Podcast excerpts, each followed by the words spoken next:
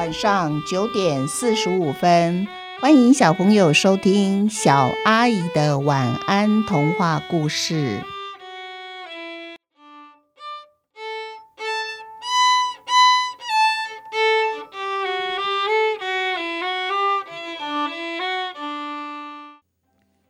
各位大朋友、小朋友，你们好！在这个系列宫廷故事系列开始之前呢，首先我要谢谢来自高雄的一个小朋友，因为他希望我能够在熊贝贝的糖果店的留言板上帮他留言，他想要制作一颗魔法糖果。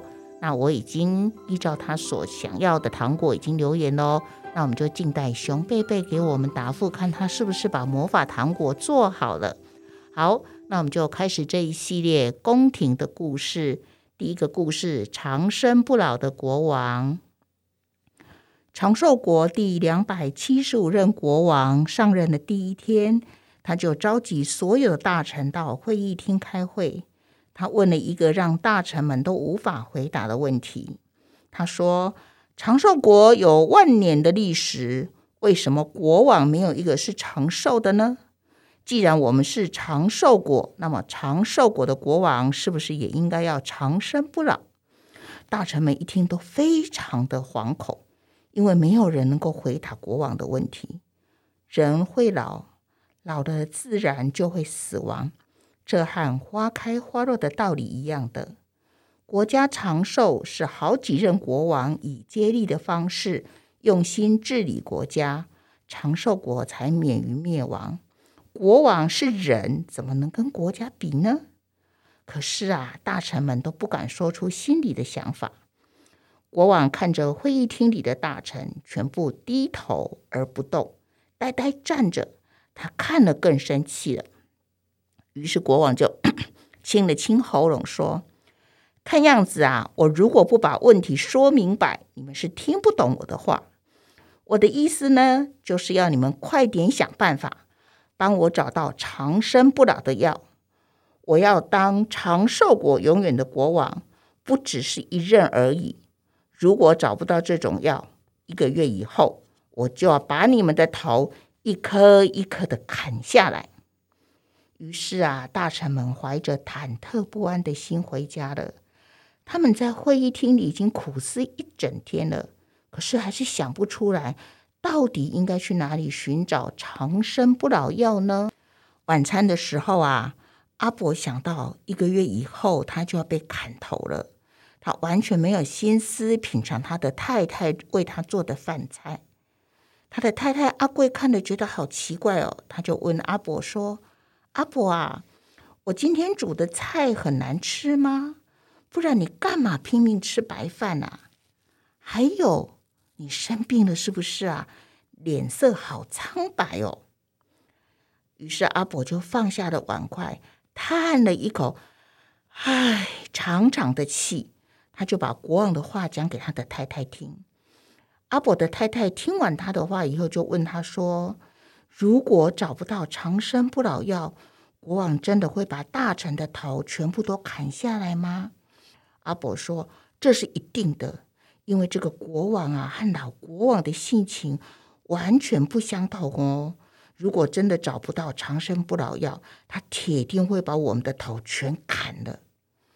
这时候，阿贵想了一下，然后就对阿伯说：“看样子啊，我爸爸传给我的长生不老药方，我是不得不拿出来的。”阿贵说完话，就转身回到房间，拿出了长生不老药方。他准备要出门去找药材的，阿伯急急忙忙叫住他说：“阿贵呀，这件事情可不能随便开玩笑哎！你又不是医生，你怎么会调药呢？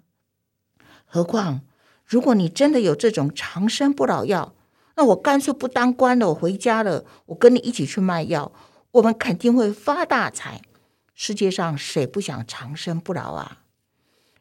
阿伯的太太就跟他说：“那可不一定诶，因为我家的药方上面说的明明白白，长生不老药哦，只有国王吃了才有效，普通老百姓吃了没用的。”阿伯本来还有问题要问，可是他的太太呀不准他再提问题的，因为呀，他要快一点出门去找药材，才来得及在一个月以内把这个长生不老药给炼制成功。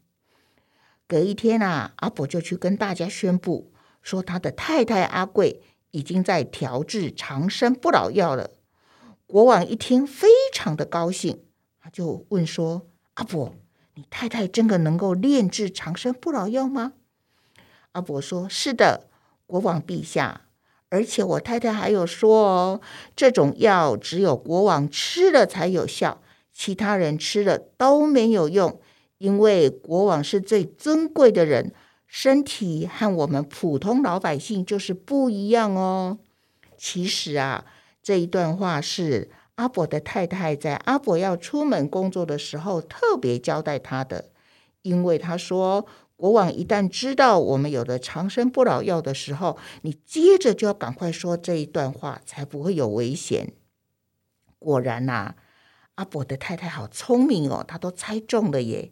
因为国王听到真的有长生不老药的时候，本来呀，他的心里是打定了主意。他拿到药以后，就要把阿伯还有他的太太给杀了，以防止他们又调制长生不老药给其他的人吃。大家都长生不老，那国王和老百姓又有什么分别呢？但是，当国王听了阿伯的话以后，他就打消了要杀他们夫妻的想法。他开怀大笑的对阿伯说：“呵呵，很好，很好，我就说嘛，国王本来就跟一般老百姓不一样，这样才叫做国王。我们一起想一想，长生不老的国王上集提到的是，很多人跟这个国王有一个想法，就是我希望我能够长生不老，但是吃了长生不老药的国王。”当他真的长生不老以后，他是不是也跟现在一样，永远永远都可以这么开心跟快乐呢？那我们下一集不要忘记继续收听哦。谢谢小朋友的收听，小阿姨的晚安故事，祝你们有一个甜蜜的梦，晚安。